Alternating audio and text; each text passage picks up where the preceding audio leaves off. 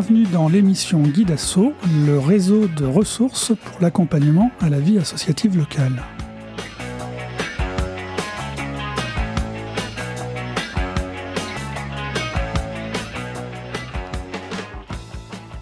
À chaque émission Guide Asso, sa thématique, une thématique qui occupe les dirigeants et les bénévoles des associations, une thématique à chaque émission et cette fois-ci un gros mot, le gros mot comptabilité.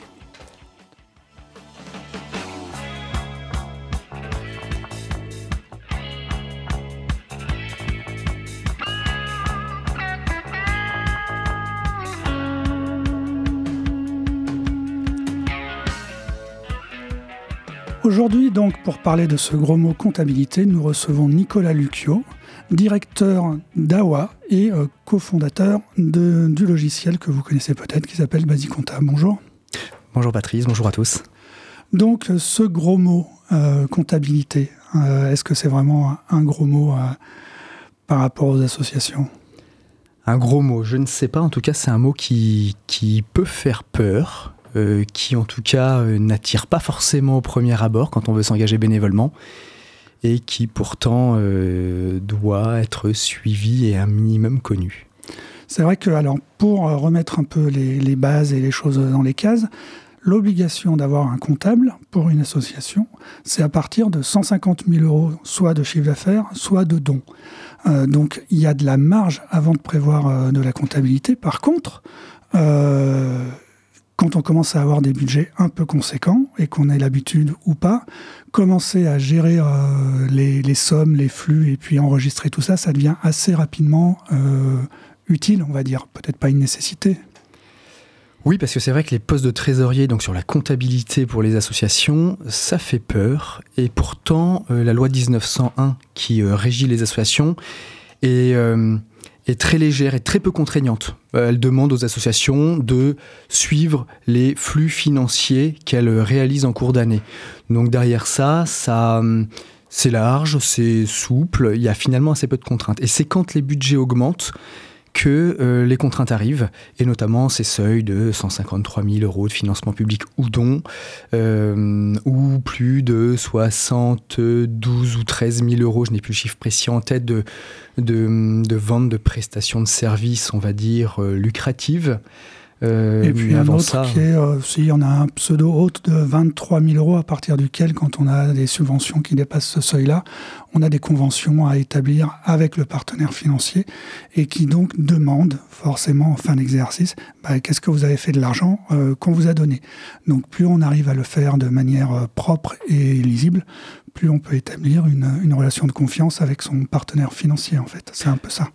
Oui, c'est exactement ça. Euh, mais en soi, les contraintes en termes de formalité, elles sont finalement assez légères. Euh, là où ça devient important, c'est que euh, bah, pour bien diriger son association, pour mener les projets à bien sur le long terme, le suivi financier est indispensable et c'est là où le, le, suivi de la comptabilité et les postes de trésorier, trésorière sont importants.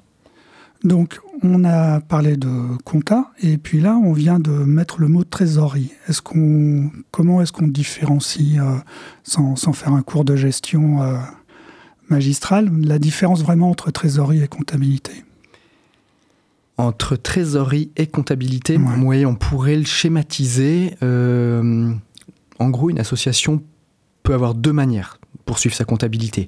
Une manière simple, souvent utilisée par les petites associations, un petit budget, qui est une comptabilité de trésorerie. C'est-à-dire qu'on enregistre dans son logiciel, alors son logiciel, ça peut être un tableur Excel, ça peut même être euh, sous format papier, euh, on enregistre euh, dans sa comptabilité que, que les factures qui ont été payées, donc celles que l'on a vues sur les relevés de compte bancaires.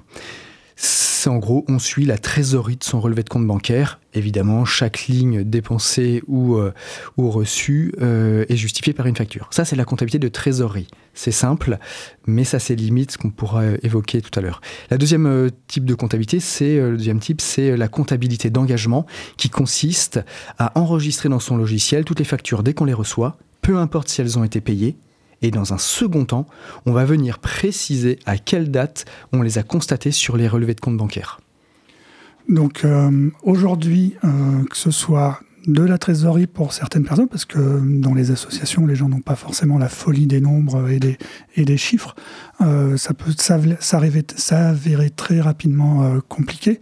Et depuis, grâce à l'avènement de l'informatique, on va dire, il existe trois principaux euh, logiciels, j'aurais tendance à dire, qui sont développés pour aider les associations. Basiconta, qu'on a cité puisque vous en êtes le cofondateur.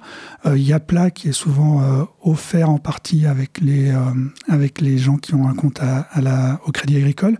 Et puis le troisième qui s'appelle AssoConnect. Euh, la philosophie de ces logiciels, c'est quoi? C'est euh, alors la, philosophie, euh, elle peut un peu varier quand même entre les trois, mais l'idée qu'il faut retenir, c'est que ce sont pour la plupart d'entre eux des logiciels qui sont moins complexes que les anciens logiciels de comptabilité qu'on a pu connaître il y a 10, 15, 20 ans, qui étaient des logiciels de comptabilité d'entreprise adaptés au secteur associatif. Alors quand je dis adapté, euh, c'est légèrement adapté. C'est-à-dire que quelqu'un qui n'était pas comptable de formation euh, était vite en difficulté parce que c'était des logiciels qui étaient sur euh, des fonctionnements de comptabilité très traditionnels. Oui, parce qu'on dit souvent, on entend souvent dire, euh, il y a le plan comptable associatif. En fait, il y a un grand plan comptable et il y a une section qui est euh, adaptée plus ou moins aux activités euh, associatives, en fait. Oui, le plan comptable, c'est ce document officiel qui liste toutes les règles comptables que l'on doit suivre. C'est assez austère hein, comme euh, document, faut pas se mentir. Maintenant, quand on est euh, trésorier ou trésorière, on n'a pas besoin aujourd'hui, avec les logiciels, euh, en tout cas certains logiciels, de, le connaître. On n'a pas besoin de le maîtriser, encore moins. les outils font le travail à la place. C'est-à-dire qu'on va rentrer sa facture, on va dire c'est du carburant, c'est de l'assurance, c'est une cotisation.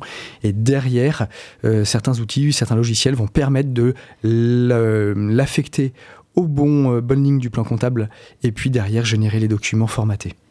Et du coup, ça simplifie beaucoup de choses dans une terminologie qu'on entend aussi, on va faire un peu un glossaire, ce qu'on appelle de la comptabilité analytique. C'est ce qu'on vient presque d'expliquer. oui, alors la compte analytique, c'est encore une étape supplémentaire qui peut paraître complexe, enfin le mot peut faire peur, c'est un peu barbare, et pourtant c'est assez terre à terre. C'est l'idée de dire, euh, dans une comptabilité normale, enfin générale, on rentre chaque facture, euh, on y précise la nature de sa dépense, carburant, assurance, euh, si c'est une recette, c'est une subvention, une cotisation, un don, etc. Ça, c'est la nature.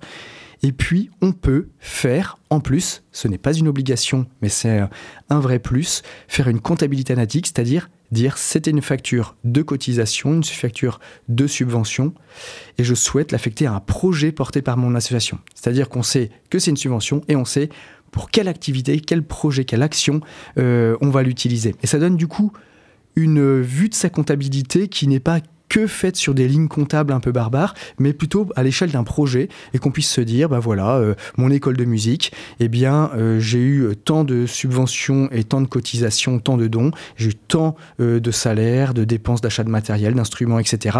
Et je sais que pour ce projet école de musique pour les, les jeunes, eh bien, ça m'a coûté tant ou rapporté tant. Et du coup, ça donne aux dirigeants une vue financière à l'échelle des différents projets qu'ils portent et du coup euh, de pouvoir euh, adapter euh, des stratégies, prendre des décisions en conséquence. Oui, ça devient un outil de pilotage, comme on dit. Et, pour aller dans, les exemples aussi, bah, le salarié, effectivement. Un salarié peut être à temps plein dans une association, ça c'est le budget de fonctionnement. Et le temps du salarié, son temps de travail peut être réparti sur 3, 4, 5 projets. Et on peut donc comptabilité analytique, dire un tiers du temps, un quart du temps, etc. Et on redivise la totale du, euh, du salaire en l'affectant sur les projets et on voit un peu la rentabilité ou les financements supplémentaires qu'il faut aller chercher ou par moment peut-être se dire bah, cette activité-là, peut-être qu'on n'arrive pas à, la mettre à flot, donc, euh, donc l'abandonner. C'est à ça que sert un peu la comptabilité analytique. Oui, en sachant qu'une association n'a pas pour objectif euh, d'avoir des actions qui soient excédentaires, rentables. Mm. C'est même euh, c'est pas l'objet de la compte analytique de dire il faut que tout soit euh, rentable, c'est pas du tout le cas. Mais par contre, si on sait qu'on a un projet qui est déficitaire, il bah, faut en avoir conscience. Et puis du coup se dire, bon, bah, on a d'autres actions qui, elles, seront excédentaires et finalement l'équilibre de toutes fera que l'association est viable. Et puis qu'elle perdure surtout. Et qu'elle perdure, oui. Euh, petit glossaire, donc, euh, rapprochement bancaire. C'est facile, ça.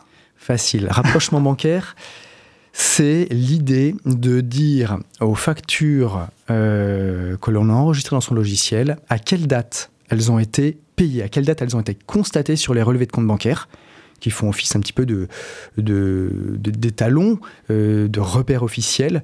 Et donc, on va pouvoir vérifier que ce que dit notre relevé de compte bancaire qui est issu de la banque coïncide à ce que dit le logiciel. Et avec cette étape-là de, vérification, de comparaison, on limite les nombres d'erreurs possibles en comptabilité. Et puis euh, le fait d'oublier d'avoir payé quelqu'un aussi, par exemple. Oui, c'est ça, parce que bah, si euh, tous les mois on dit cette facture a été payée à telle date, celle-ci à telle date, eh bien on va arriver sur certaines périodes, on va voir que certaines factures ne sont toujours pas rapprochées, c'est-à-dire qu'elles n'ont toujours pas de date de paiement. Et donc là, il faut se poser la question bah, est-ce que j'ai envoyé le chèque? Euh, Si je l'ai envoyé, est-ce qu'il s'est perdu? Euh, Est-ce qu'il faut que je relance? Voilà toutes les, les bonnes questions que l'on va pouvoir se poser. Ça va aussi permettre d'éviter des erreurs très banales mais très courantes qui sont les fautes de frappe. J'ai une facture à 15 euros, au lieu de taper 15, j'ai tapé 51, j'intervertis de chiffres, ça arrive très vite. Et bien ça, cette comparaison entre la comptabilité sur le logiciel et le relevé de compte bancaire va nous mettre tout de suite euh, l'écart en évidence. Et puis le rapprochement bancaire fonctionne dans les deux sens. Si on attend de l'argent, bah, on, peut constater s'il est arrivé ou pas en fait. Ah bien sûr, quand je pensais relance, je pensais aussi aux, recettes qu'on aurait euh, rentrées en comptabilité et euh, sur lesquelles on attend le paiement. Euh, autre glossaire, exercice comptable. Alors l'exercice comptable, donc là c'est encore un, un terme comptable, c'est la période qui doit faire 12 mois il y a des cas exceptionnels, on va dire c'est une période de 12 mois sur laquelle on va suivre euh, ses flux financiers, sa comptabilité. Donc cette période de 12 mois, elle n'est pas obligée d'être sur janvier-décembre. Beaucoup d'associations sont de septembre à août, voire même euh, de juillet à juin, voire sur des périodes totalement intermédiaires. Euh, même si la majorité des associations, enfin la plus grande partie, sont de septembre à août. Et du coup, bah, ça va être, quand on va suivre ses dépenses et ses recettes, on va, les, on va le faire sur cette période de 12 mois et on va regarder à la fin de cette période bah, le total des recettes moins le total des dépenses et on voit ce qu'on a fait dans l'année. Un triptyque un peu, euh, un triptyque euh, résultat d'exercice, compte de résultat et bilan comptable. Alors le compte de résultat, eh bien finalement c'est le document, c'est une c'est une explication schémative. Hein, bien sûr. Mais euh, c'est le document qui va retracer toutes les recettes de l'année, moins toutes les dépenses de l'année. Quand je dis de l'année, c'est de l'année comptable, donc de l'exercice comptable qu'on vient d'expliquer. Et donc, sur les 12 mois écoulés, on va euh, recenser toutes ces factures, recettes moins dépenses, et ça nous donne du coup le résultat de l'année. Et c'est là où on voit si euh, l'année comptable, l'exercice comptable, a été excédentaire, déficitaire. Il est rarement équilibré. Oui, ça c'est quelque chose qui, euh, qui, se, qui se confond d'ailleurs. Les gens disent non mais je ne peux pas faire un budget équilibré. Alors la différence c'est entre le résultat comptable et le budget prévisionnel, qui lui est, souvent demandé à l'équilibre. Oui, le budget prévisionnel, c'est le document qu'on va générer euh, en début d'année comptable euh, pour dire à ses adhérents, à ses partenaires, on envisage de collecter tous ces produits-là, tant de subventions, tant de, cotisations, tant de dons, et toutes ces dépenses-là, et euh, on le fait voter. Et c'est vrai que ce budget prévisionnel, il est censé euh, être à l'équilibre, c'est-à-dire les dépenses égales les recettes. Je dis bien censé parce que euh, est quand même toléré de pouvoir présenter un, budget prévisionnel qui soit soit excédentaire, soit déficitaire, mais il faut justifier pourquoi. Ça peut être notre association n'a plus de fonds de côté, on est obligé sur les prochaines années de faire des excédents, sans quoi on risque de, de faire couler l'association. Dans ce cas-là, les partenaires doivent accepter la présentation d'un budget euh, excédentaire, mais souvent, euh, sur un fonctionnement traditionnel, le budget est équilibré. Alors que le compte de résultat, lui, il est le reflet de la réalité des dépenses et des recettes des 12 mois qui viennent de s'écouler, et dans ce cas-là, c'est quand même peu probable qu'on tombe pile poil sur zéro. Et du coup, ce, petit frère ou ce grand frère, qui est le bilan comptable, euh, où on va rentrer les choses, c'est plus la photographie du patrimoine, on dit en général Oui, alors autant le compte de résultat, c'est à peu près simple à, expliquer. Le bilan, ça reste un document comptable qui est beaucoup plus technique. Euh, il est composé de deux grandes parties, l'actif et le passif. Je ne veux même pas trop euh, rentrer dans le détail de ce qu'il y a derrière ça, mais ce qu'on peut en retenir, c'est que le bilan, outre le fait qu'il est assez complexe à faire, certains logiciels permettent de l'éditer automatiquement, et ça c'est quand même aussi des grandes nouveautés. On n'est pas obligé de se faire accompagner par un cabinet d'expertise comptable pour avoir un bilan simplifié. C'est déjà un premier point. et donc ce bilan, il va mettre en, en nombre, il va sur un tableau faire ressortir ce qu'on pourrait qualifier de la richesse de l'association, c'est-à-dire euh, euh, l'argent qu'elle a de côté, euh, les éventuels matériels dont elle est propriétaire ou voire même bâtiments, et donc quelle est la valeur de ces bâtiments ou de ce matériel. Mais ça va aussi mettre en valeur toutes les dépenses que l'association a rentrées en contact et qui ne sont pas encore payées, ce qu'on appelle des dettes. Et à l'inverse, toutes les recettes que l'association a rentrées en comptabilité, mais qui ne lui ont pas encore été payées, les créances. Et donc, ça, ne fait pas que ça, il y aurait d'autres choses encore à ajouter au bilan, mais euh, tout ça fait que ça va euh, euh, mettre un montant, une valeur financière sur la valeur de l'association. Je ne sais pas si c'est facile à interpréter à force, euh, j'arrive à comprendre, j'espère que les auditeurs aussi. Euh, il nous restera bah, peut-être deux notions, euh, les immobilisations et les amortissements, qu'on va, retrouver plutôt effectivement dans le, dans le bilan comptable, du coup, parce que ce sont des choses qui rentrent sur le patrimoine qui... Et oui, exactement. Dans le bilan, il y a notamment des lignes dédiées aux immobilisations. Alors, c'est quoi les immobilisations? Ce sont... c'est ce que l'association possède. Alors, on va je vais en distinguer deux courantes dans les associations.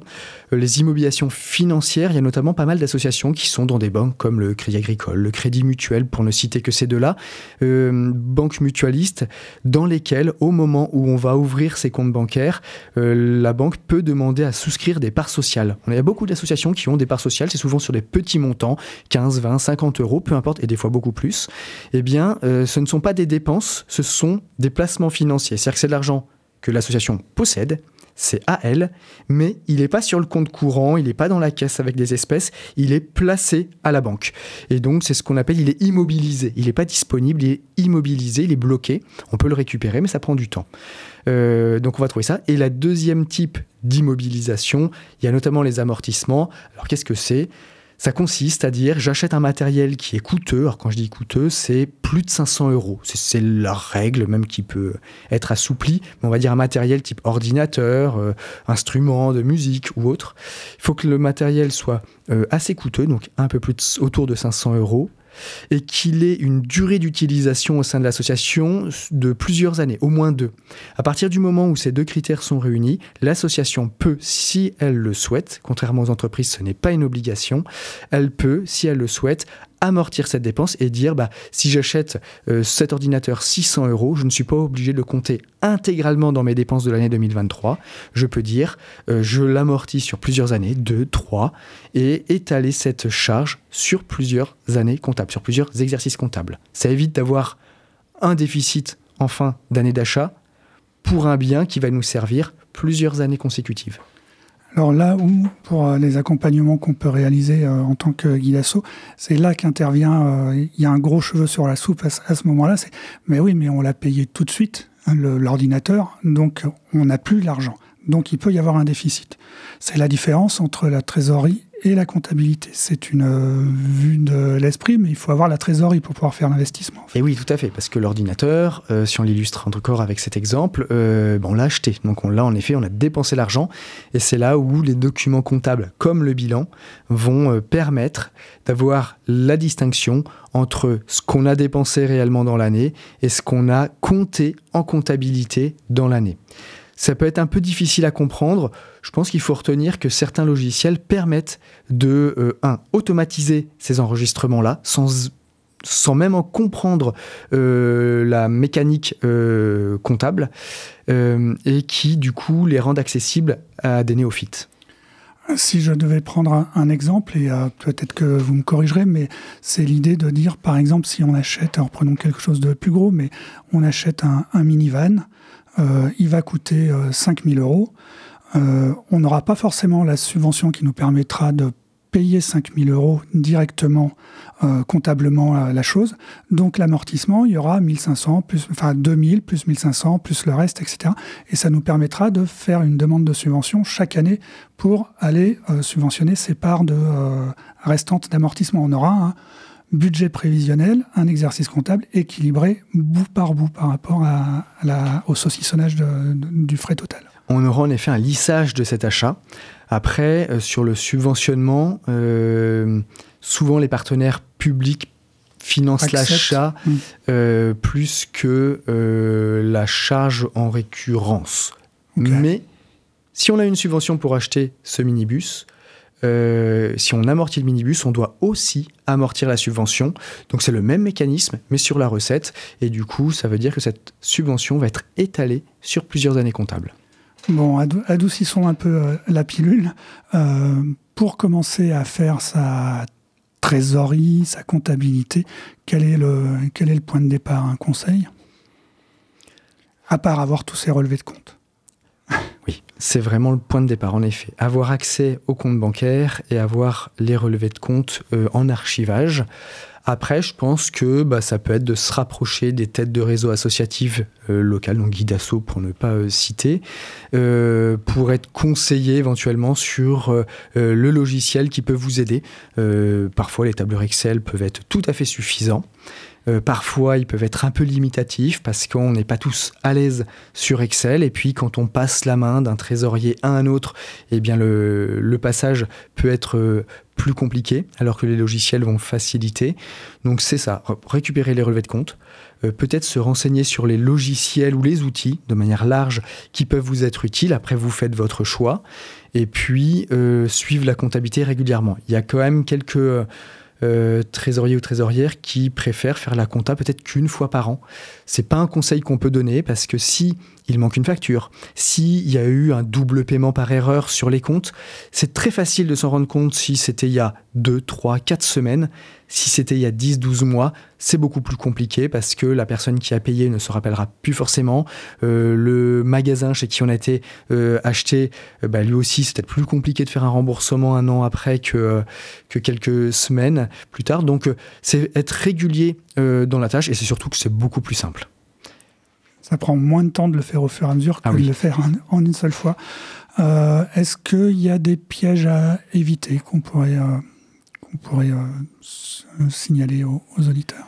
Je pense que les pièges à éviter, c'est de vouloir euh, se simplifier la tâche en évitant notamment le rapprochement bancaire. Le rapprochement bancaire, on l'a évoqué tout à l'heure, c'est cette étape où on va comparer ce qu'on a enregistré dans son logiciel euh, à ce qui s'est passé réellement sur les relevés de compte bancaire. Eh bien, c'est une étape qui est importante et on constate que pas mal d'associations ne la réalisent pas, soit parce qu'ils ne la, ne la connaissent pas, par manque de connaissances, soit par volonté de gagner un petit peu de temps. Euh, je pense que c'est un mauvais calcul parce que euh, c'est le seul moyen pour euh, l'association de vérifier que sa compta soit juste. On ne peut pas être certain de ne pas avoir fait une faute de frappe à un moment donné, de ne pas avoir enregistré en doublon une facture ou en avoir oublié une. C'est impossible sans cette étape de rapprochement bancaire. Et puis, c'est aussi un moyen de sécurisation pour la trésorière ou le trésorier quand elle va passer la main, eh bien qu'elle va donner la suite à son successeur, et eh bien de pouvoir dire voilà, la compta elle est dans l'état, voilà le logiciel, voilà les factures, et voilà les relevés de compte bancaire qui justifient que je suis juste, et donc on ne peut rien me reprocher. Et donc sans cette étape de rapprochement bancaire, n'importe quel doute peut planer, et, euh, voilà. et un doute c'est jamais très bon, et quand on est euh, bénévole et qu'on s'est attelé à suivre la comptabilité de son association, on n'a pas envie qu'il y ait des doutes, c'est logique. Euh, euh, on l'a dit tout à l'heure, ces, ces logiciels qui, euh, sont très accessibles, hein, c'est moins d'une centaine d'euros pour une année. Donc on voit tout de suite le, bénéfice temps, argent par rapport à, à, salarier un, comptable ou ce genre de choses quand on n'a pas la nécessité financière de, de, le faire. c'est des libellés qui peuvent être toujours un peu, un peu qui peuvent un peu faire peur ou qui peuvent, qui peuvent sembler complètement déconnectés d'une réalité, on va dire. Euh, est-ce que c'est grave de se tromper de, de libellé quand on, euh, quand on va saisir ces, données? Pour la plupart d'entre eux, non, ce n'est pas grave. Sur qu'on dise que c'était du carburant alors que c'était euh, un billet de train. Un billet de train. Bon, ça veut dire que quand quelqu'un va lire le compte de résultat, la lecture sera faussée. Mais après, en soi, la charge, elle est comptée dans la comptabilité. Donc c'est sûr que c'est pas génial. Euh, un puriste en comptabilité, évidemment, n'aimerait pas laisser ce type d'erreur et il aurait bien raison. Maintenant, euh, c'est pas dramatique. Certaines autres erreurs, euh, je parlais tout à l'heure des parts sociales, quand on achète des parts sociales, eh bien, euh, où il y a aussi la gestion des cautions, des fonds de caisse, sont des mouvements comptables qui peuvent avoir un peu plus de conséquences et provoquer des erreurs je ne vais pas dire grave, mais qui vont euh, décaler le résultat de l'année. C'est-à-dire qu'on va croire qu'on fait un excédent ou un déficit, et finalement, il pourrait être autre si on ne s'était pas trompé. Et c'est là où euh, je pense, alors là, pour le coup, peut-être que je prêche un peu trop pour ma paroisse, mais euh, pas hésiter à s'équiper d'outils où vous avez un référent, une personne, et pas un chatbot, mais une personne qui sera là pour répondre à vos questions et vous guider. Et pas que sur le fonctionnement du logiciel, mais aussi sur la comptabilité. Donc, euh, pas pour vous certifier vos comptes, hein, parce que ça, euh, euh, ça sera qu'un expert comptable qui pourra le faire. C'est un métier réglementé, et c'est là où ils sont indispensables sur cette phase-là pour les grosses associations. mais pour des petites associations, vous pouvez avoir des accompagnateurs qui vont vous donner quelques clés, quelques conseils qui vous éviteront des erreurs et vont vous apporter de la sérénité. Et donc pour, euh, pour terminer sur ces histoires de comptabilité, de gestion de l'association, etc., il y a une case qui a émergé depuis 2020, euh, qui est, euh, alors les fameux, pour ceux qui ont plus l'habitude, les, les fameux comptes de classe 8, c'est la valorisation du bénévolat qui intervient maintenant dans cette gestion comptable, on va dire. Oui, parce qu'en 2020, il y a une réforme du plan comptable associatif euh, qui, du coup, est obligatoire à appliquer depuis le 1er euh, euh, janvier 2020. et dans cette réforme, plusieurs évolutions, et notamment le fait de rendre obligatoire le décompte du temps des bénévoles. C'est-à-dire qu'une association doit décompter le temps que passent ses bénévoles à la faire vivre, à l'animer et euh, y mettre un taux horaire. Alors ce taux horaire, il n'est pas fixé par la, réforme ou par n'importe quelle loi. On peut dire 10 euros de l'heure, par exemple, 15 euros de l'heure. Voilà, c'est des chiffres qui sont couramment utilisés.